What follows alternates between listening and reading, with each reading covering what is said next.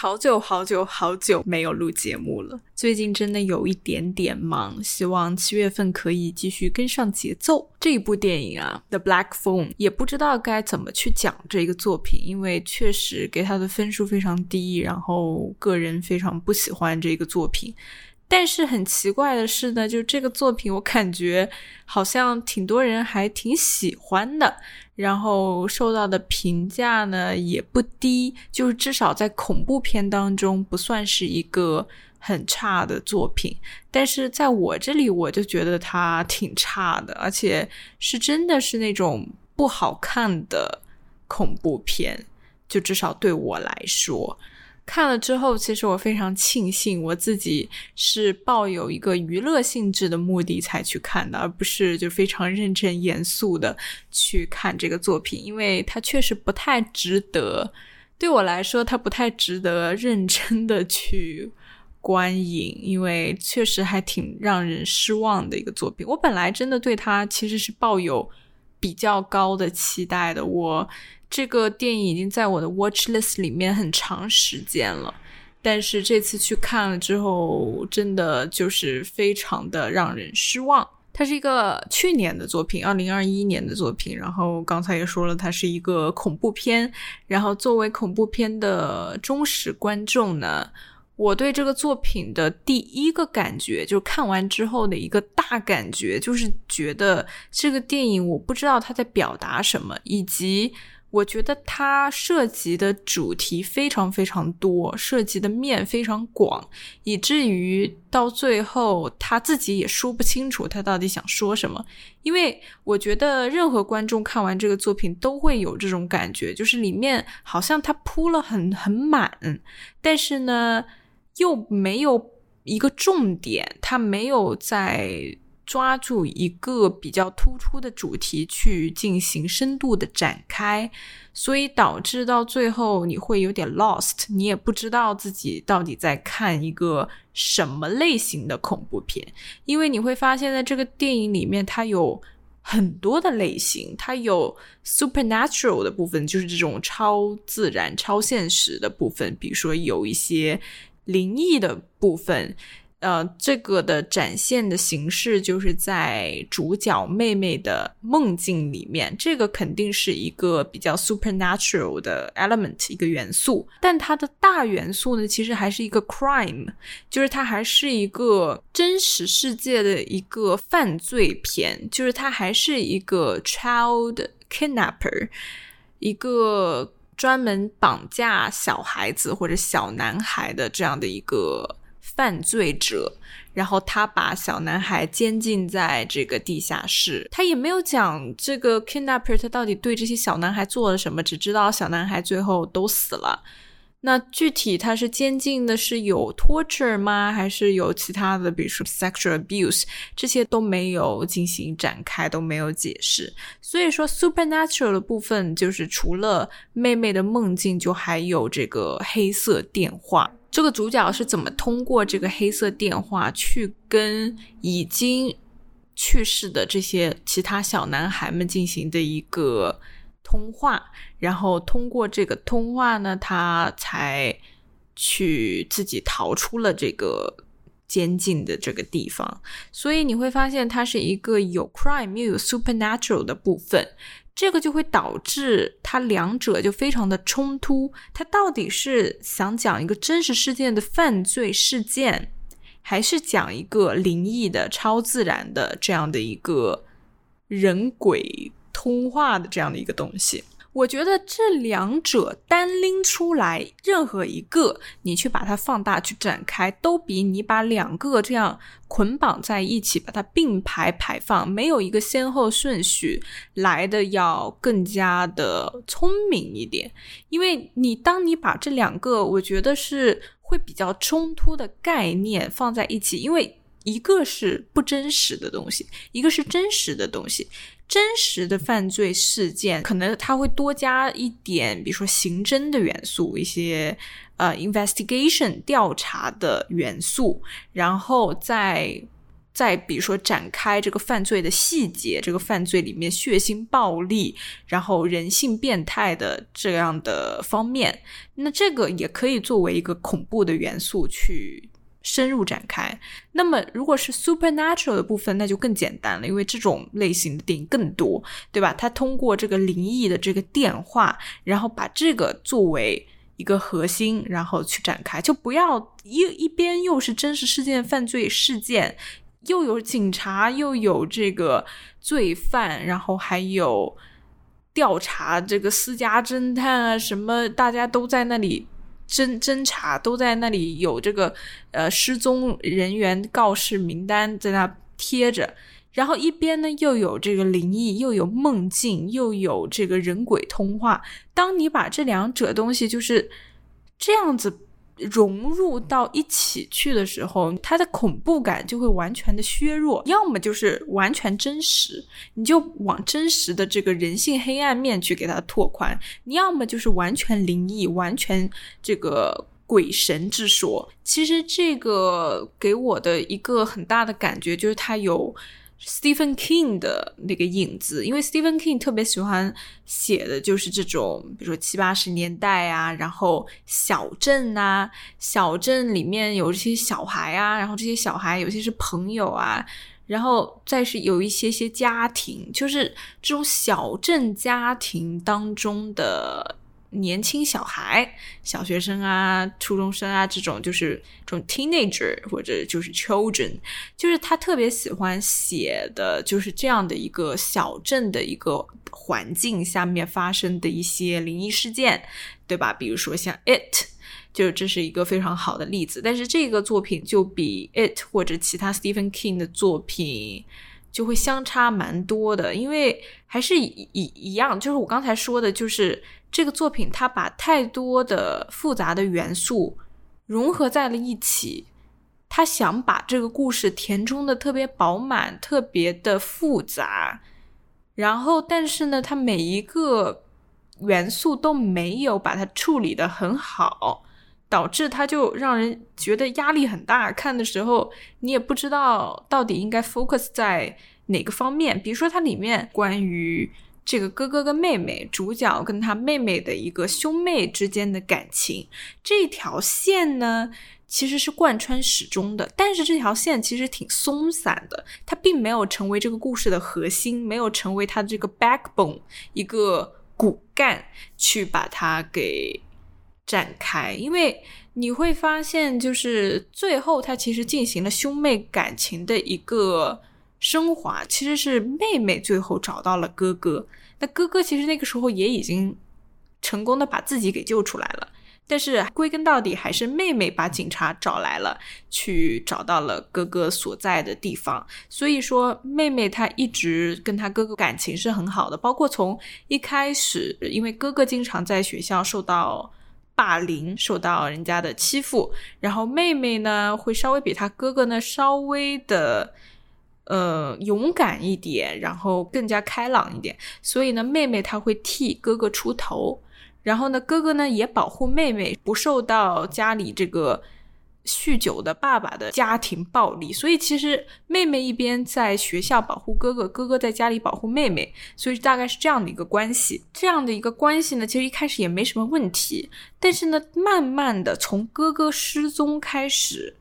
兄妹之间的这个感情就开始变散了。就是哥哥在他被 kidnapped 的整个过程当中，他好像跟妹妹之间的关系就没有再继续下去了。妹妹在外面很急啊，很急的去找哥哥，但是哥哥在里面呢，他对妹妹就没有什么说想要 reach out to his sister 的那种感觉，他没有想要去寻求妹妹的帮助，或者说这个之间他们就没有什么默契，没有能够。体现出他们兄妹之间有这种心有灵犀的感情。一开始其实建构的挺好的，就是互相保护、互相惺惺相惜的这种感觉。因为家里的爸爸也不靠谱，学校里也被孤立，所以两个人是这种惺惺相惜。但是到了从哥哥被绑架之后开始，就慢慢变散了。然后妹妹一个劲的在那做梦，想通过梦境去找到一些蛛丝马迹，然后把哥哥救出来。那妹妹这边是在一直的想要去救哥哥，但是这里就很散。然后除了兄妹感情之外，就还有这个家庭的因素，就是这个有个酗酒的爸爸，酗酒的爸爸呢，他老是要打妹妹，因为妹妹她有通灵的能力。然后呢，这个爸爸他就知道这个通灵的能力，但是他觉得通灵的能力会给妹妹。或者整个家带来麻烦、带来伤害，所以呢，他就通过这种不恰当的家庭暴力的方法去让这个妹妹停止做梦。因为妹妹的梦呢，其实就是他能够预知未来，或者说他一梦到某件事情，那件事情就会发生。他可能是提前预知了这件事，也可能是在事情发生的同时他梦到了。我也不太清楚到底他的这个梦是怎么怎么运行的，因为这个梦他他出现的就非常的唐突，他没有给你任何前因后果，就只告诉你这个妹妹她会做梦，做梦的这个能力应该是遗传她妈妈的。反正就是这个爸爸他非常不希望自己的女儿有这样通灵的能力。然后他就去打他，然后这里的这个 domestic violence 家庭暴力的部分也让我觉得非常的 excessive，就是非常的多余。是那种不是很必要的多余。那你既然把你的 attention，把观众的这个注意力都集中到了家庭暴力上，那你要通过家庭暴力去讲什么呢？就你最后的论点落到了哪里？就这个，我觉得他表达的非常不清楚。如果没有家庭暴力这个环节，这个故事它能不能进行下去？我觉得是完全可以的。那么既然在可以进行下去的这个。前提下面，那我觉得你就不需要再把观众的注意力进行转移，因为所有的故事里面，家庭暴力就各种形式的暴力，它其实是一个非常非常能够吸引眼球的东西。如果它没有非常必要的存在的意义的话，那么暴力这种东西就是能不要有就不要有，因为所有的暴力它都应该有原因的。那你这个原因如果不够充分，或者你这个原因它其实对你的故事本身是没有任何影响的情况下，那么它就你就最好省着点用。你所有的这种暴力，所有这种非常非常表面的、非常吸引眼球的这种 violence 是非常容易让人把注意力放在你那里的。那这个注意力一放的话，你如果收不回来，你如果到最后，诶，观众说，那你到底想讲什么呢？你这个家庭暴力后来解决了吗？然后他有必要存在吗？如果这些问题你没有办法回答的话，那我就觉得他这个安排是非常多余的。然后再包括这个爸爸，他还给他安排了这样的一个酗酒的一个 alcoholic 这样的一个形象。这个我觉得他也安排的非常多余。你既然给一个人安排了一个 alcoholic 这样的一个形象，那么这个人物他一定是非常重要的。任何一个病态的角色，他的存在他必须是有原因的，他一定有一个非常重要的任务的。但是在这个故事当中，他给父亲安排了一个 alcoholic 这样的一个形象，但是他却没有什么重要的任务去完成。他。在整个故事当中，他没有扮演很重要的位置，但是给了这样的一个很形式化的角色，我就觉得就挺懒的。写剧本的时候啊，其实我们特别喜欢就给一个人物一个定式，就是因为这个是最简单的。就说这个爸爸，我说他就是一个 alcoholic。他就是一个这个酗酒的这样的一个人，给他这样的一个标签是最简单的。这样的话，他做出来的任何很无理取闹、很犯法的事情。都是合理的，因为他就是这样的一个人。他既然是一个 alcoholic，他就可以做任何任何你想不到的事情。你不管是打孩子啊、打老婆啊，还是什么的，好像给了他这样的一个标签，就可以完全把他的行为合理化。然后这个 alcoholic，你想到你脑海当中想到的形象就是那种胡子邋遢，然后。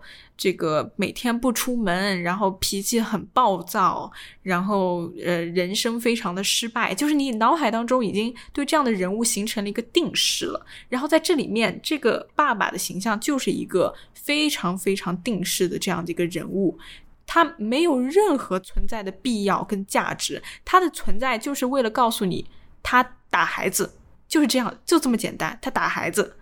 他想要表达的就是打孩子，但是他一定要给他安排上一个 alcoholic 这样的一个形象，好像不给他这样的一个标签，他打孩子这件事情就不成立。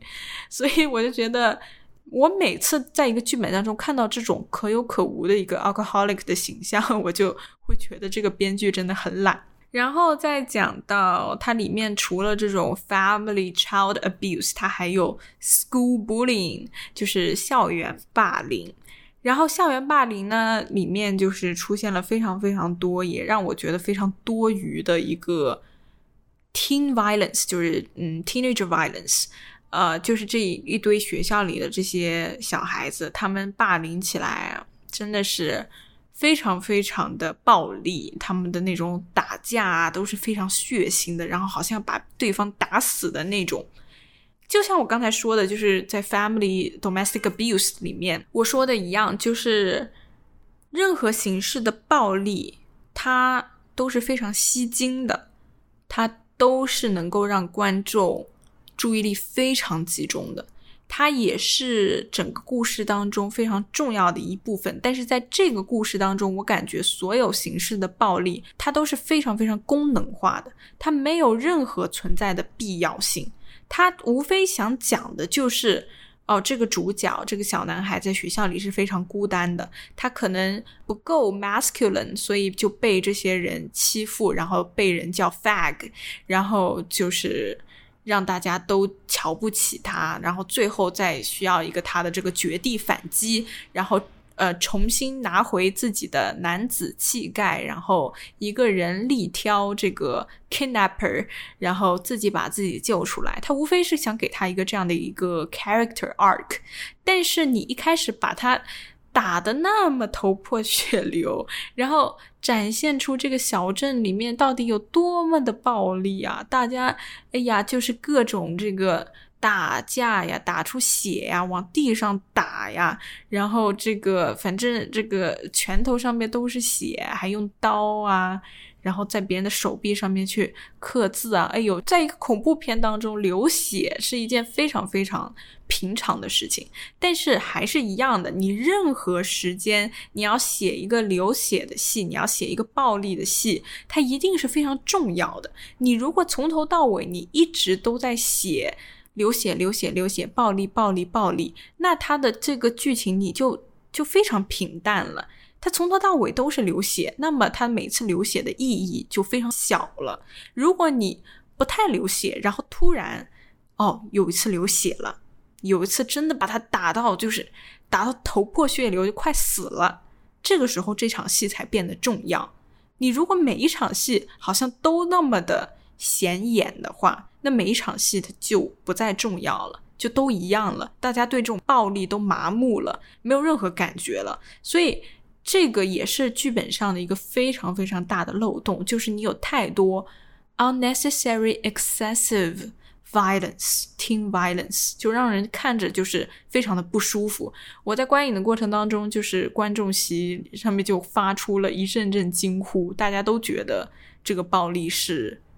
就你没有办法理解他到底想说什么，为什么要给我看这么暴力的镜头？不是说害怕啊，不是说你害怕这个暴力，而是没有必要。它是完全只是为了吓你而存在的。作为一个恐怖片，你不能你的唯一的目的只是为了去吓观众，去让你躲避你的眼神，让你不敢看，让你在那发出一阵阵惊呼。我觉得这个是非常非常 low 的一个剧本的编排。然后还有一个我觉得特别特别让人难以理解的事情，就是我觉得在这个作品当中，这个主角的存在的意义是非常非常低的。我其实根本就不知道这个主角在这个作品当中他到底有任何的存在的意义，因为通过这个黑色电话，他把自己救出来，就完全是通过黑色电话里面这些过往的死者。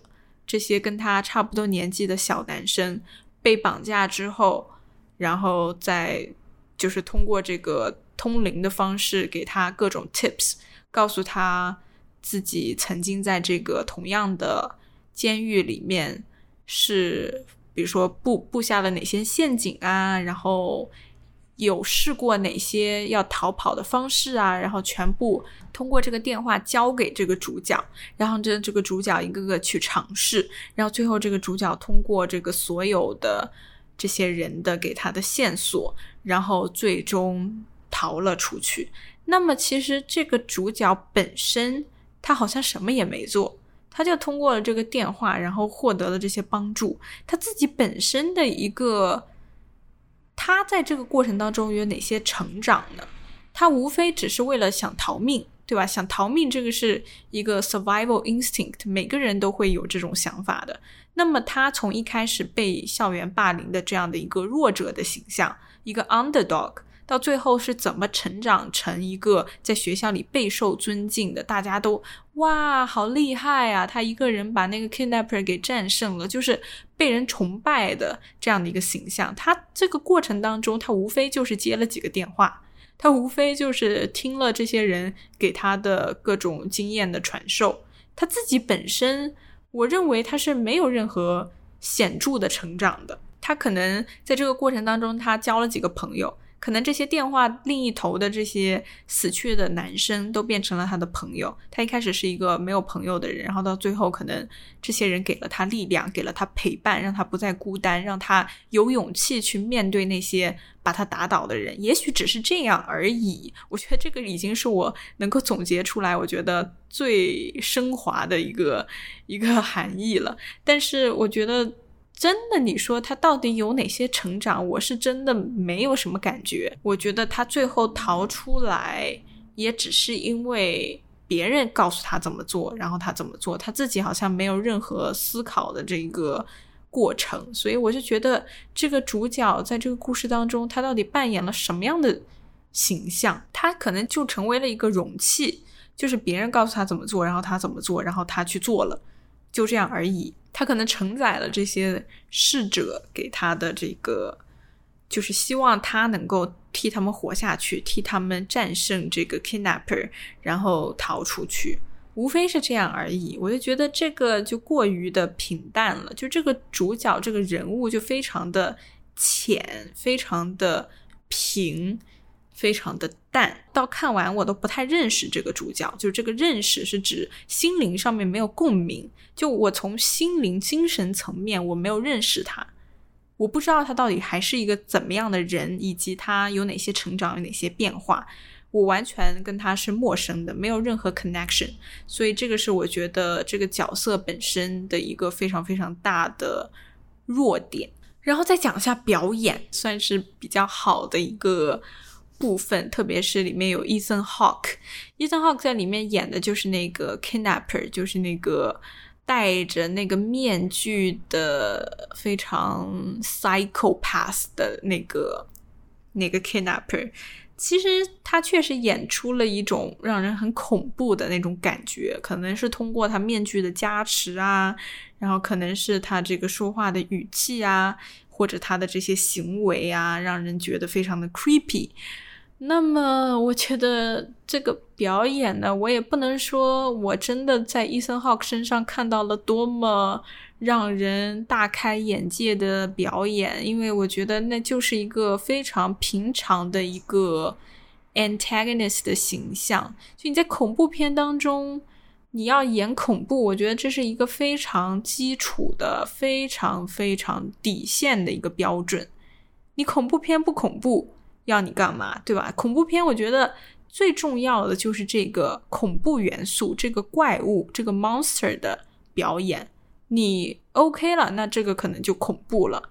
你不 OK，可能就不恐怖，所以我个人认为伊森·霍克在里面的表演，我就觉得平平无奇，没有什么特别震撼到我的地方，都是这些小孩演员。然后这小孩你也不能说特别小吧，young adult teenager 这样的一个年纪的演员，我就觉得他们的表演是非常公式化。我非常理解啊，小孩子他表演。我觉得就不能给他太高的标准，但是你既然你想要拍这样的一个作品，你既然你的角色都是小孩，那我觉得你在表演上面你可以多加训练，你可以多加优化。但是对我来说，我看下来，我就觉得，特别是这个主角，他的表演 实在是让我有些时候我都有点出戏了。小孩演员表演真的非常辛苦，我非常理解。但是他的表演确实，在我这儿，我是觉得非常不满意的、不合格的一个表演。真的就是恐怖片，本来。这个主角的表演就很有难度了，信念感你要多么的坚定，你才能够告诉自己说我很害怕，我很害怕，我很害怕。你明明知道，你和观众都知道这是假的，你更知道这是假的，但你的信念感得有多么的强，你才可以演出那种恐惧感。但是在这个演员身上，我真的没有看到什么恐惧感，他很多恐惧感能够看出非常非常明显的表演的痕迹。但是鉴于他是一个孩子，我就不多说了。反正这个表演在我这里是不过关的。那里面呢有两场戏是吓到我的。我其实是那种不太容易在恐怖片里面被吓到的。其实看多了恐怖片的观众都知道的，就是它很多都是非常公式化的一个 jump scare，一个 shock。但是在这个恐怖片当中，我有两场戏是我没有料到的。或者说我料到了，但是没有料到是这样的一个表现形式的，还是比较惊喜的。这两场戏是真的把我吓到了，而且那种吓到不是说就是吓到了，我是真的有一些身体上面、肢体上面的一个反应，还比较强烈的这种反应，一个就真的是有 jump scare 的那个 jump 了起来的那种惊吓，所以我觉得这个程度还是。把握的挺好的。有一场戏就是主角在地下室，他接那个电话的时候呢，第一个还是第二个死者给他打电话，然后突然呢接了电话，然后对方在告诉他应该怎么怎么做，跟他聊天。这个摄影机突然一个 pan 摆过去，摆到右边，然后马上给你看到那个死者。一个小男孩脸上全是血，然后非常恐怖的一个画面，就直接一个非常快速的一个 pan，这个 pan 我确实是没有想到，而且我觉得整个 review 的过程都非常的惊悚，所以这个镜头是我觉得。肯定是，我觉得基本上你要是看到的，你都会被吓到的这样的一个镜头，还是比较出人意料的。然后另外一个一场戏是在中后半段了，然后妹妹在找哥哥的时候，妹妹骑着自行车，还是一个 pan，从妹妹骑自行车 pan 到右边马路的中间站着一排死者，都是死掉的那些小男孩，然后脸上也都是血迹什么的，就就挺恐怖的。然后再加上那个。音乐、音效和这个 camera movement 一起，我就觉得两次都被同样的一个 pan 吓到，还挺有意思的，也是你看到一定会被吓到的一场戏。其他倒真的没有什么，我觉得所有其他的恐怖的戏都放在 trailer 里面了。如果不是因为我 之前看过这个 trailer，我可能也不会觉得这个恐怖片有多恐怖。但是它所有恐怖的东西真的都在 trailer 里面了。除了 trailer 之外，它的正片真的就是平平而无奇。你 trailer 搞得很好，你就会对这个正片有抱有很大的期待。但是你这个正片没有跟上你 trailer 的那个等级。就会让人失望加倍，所以这是一个很好的 trailer，它的这个 marketing 做的挺好的，但是作品本身真的没什么可看，所以总体来说就是这样了。这个电影真的。我能说的真的不多，然后全是批判。里面我觉得还有一个比较大的，也是文本上面的问题，也算是他的一个 stylistic choice，就是他的风格的一个展现。因为里面你会看到有很多有点像是 VCR 的 insert 片段，就是比较有像素感的那种 recordings，一个个死者每个小男孩的一个生前的一个片段。然后这些片段就都是用这种 insert 的方式展现，他这个主角在跟哪个小男孩打通话的时候呢，就会 insert 进去那个小男孩生前的这些种种画面。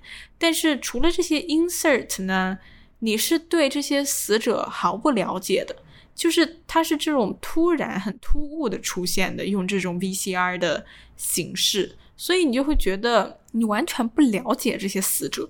就他只是在给你看这些画面，然后这些画面都是处理的，就是一模一样的风格，都是这种，呃 home video 一样的感觉，我就觉得很敷衍，然后没有什么实质的内容。你如果真想要把他一个个的这些人的形象都变得比较丰满的话，你就真的把他们是怎么被 kidnap 呀，然后这些他们在被 kidnap 这个期间到底经历了什么，遭遇了什么，你这些你多展开一下，而不是只是用一种非常表面的方式去把他们的这个死亡经历一笔带过，我就觉得真的就是挺随意的。所以，就整个作品给我的感觉就是，它是那种非常 loosely constructed 的剧本，就它没有任何的一条非常 solid 的主线，它没有这一条线索能够让观众很清楚它到底在讲什么。它经常就是一边来点这个，一边来一点那个，然后最后这些警察呀什么的。也都什么作用都没有，它就是非常功能化的一个出现，所以就让我觉得没有任何实际的意义。名声是高于他作品的实质的。I'll be home in the morning. Where are you going? I'm staying over at Susie's tonight. What's new? The flyer. The papers call him the grabber. I wish you wouldn't call him that. You don't actually believe that story, do you? Because he can't hear you, and he doesn't really take kids that safe.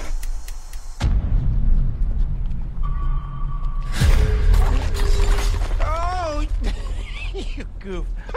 Well, isn't that just peachy keen? You need some help? You see that? Would you hand me my hat? Yes, sir.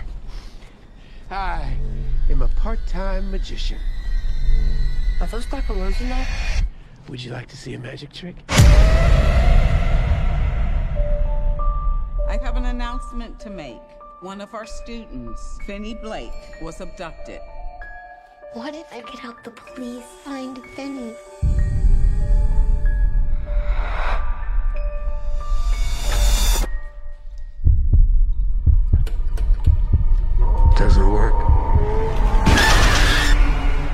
Since I was a kid. I'll scream. I'll scratch your face. This face? Daddy, I had a dream about it. What happened in your dream? He was taken. By a man with black balloons. Yes. We never released those details.